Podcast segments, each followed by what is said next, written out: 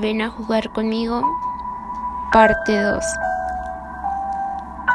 Al cabo de unos días, la compañera que se había ido me llamó aterrorizada, diciéndome que de camino a casa, después de haber ido a estudiar a la biblioteca, al pasar por delante de una casa en ruinas que hay cerca de su hogar, una niña vestida de blanco le había pedido que jugara con ella. Mi amiga le dijo que no podía, ya que tenía prisa por llegar a su casa, y acto seguido. La niña comenzó a llorar con lágrimas de sangre. Mi amiga salió de ahí corriendo, y al llegar a casa fue cuando me llamó.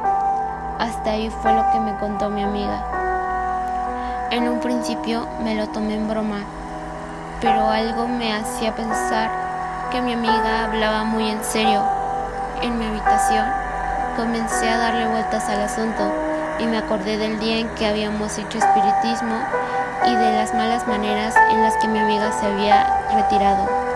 Pensé que no tendría nada que ver y me dormí. Al día siguiente, esa misma amiga me llamó porque iba a quedarse sola en casa estudiando y tenía miedo. Así que decidí acompañarla, ya que también tenía que estudiar. Cogí un autobús, llegué a su casa, nos pusimos a estudiar.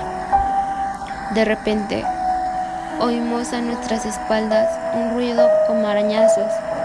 Las dos miramos y comprobamos, aterrorizadas, que la niña que ella me había descrito estaba sentada sobre la cama de mi amiga, arañando la pared.